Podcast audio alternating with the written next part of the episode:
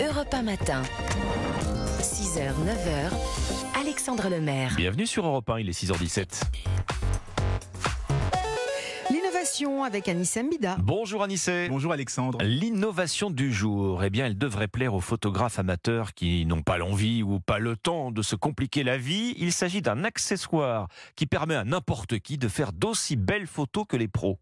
Oui, vous savez qu'aujourd'hui, les téléphones font de très belles photos, mais si on veut vraiment des clichés de bonne qualité, bah, vaut mieux quand même passer à un véritable boîtier euh, pro euh, traditionnel. Sauf que là, eh ben, il va falloir gérer des concepts comme l'ouverture, la distance focale, l'exposition.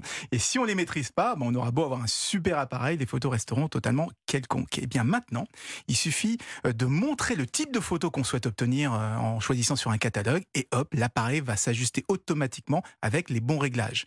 Par exemple, si on veut une photo d'une route la nuit avec les phares des voitures qui laissent une belle traînée. Eh bien, on choisit ce type de photo dans une liste sur son téléphone portable, on clique et le bon temps de pose, le diaphragme, la sensibilité, etc. vont se régler tout seul. C'est ce que propose une nouvelle génération d'assistants à la prise de vue, partir d'une photo qu'on aime bien pour ajuster automatiquement tous les réglages de l'appareil comme un professionnel. Alors à quoi ça ressemble? Est-ce que c'est un accessoire peut-être euh, que l'on brancherait sur son appareil? Oui, un petit boîtier qui s'attache euh, sur le sabot du flasque, ah. pilote ensuite avec une application.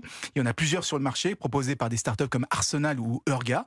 Tous euh, fonctionnent sur le même principe, c'est-à-dire qu'ils analysent des milliers de clichés de professionnels pour ensuite déterminer quels sont les meilleurs réglages pour faire les mêmes photos. En fait, l'idée c'est de se substituer au mode automatique des appareils photo réflexes. Vous savez, les petites icônes vertes là qu'il y a sur les bagues mais qui servent pas à grand-chose aujourd'hui leur intérêt, pour le moment, est quand même assez limité. Et eh bien, pas avec ce type d'accessoire. Oui, alors finalement, Anissé, est-ce qu'il serait pas plus logique d'intégrer ce genre de fonction directement dans l'appareil photo? Il y a toujours eu une sorte de mépris pour le mode automatique de la part des photographes, hein, parce que la plupart considèrent que ça fait partie du plaisir de bien comprendre la lumière et l'exposition.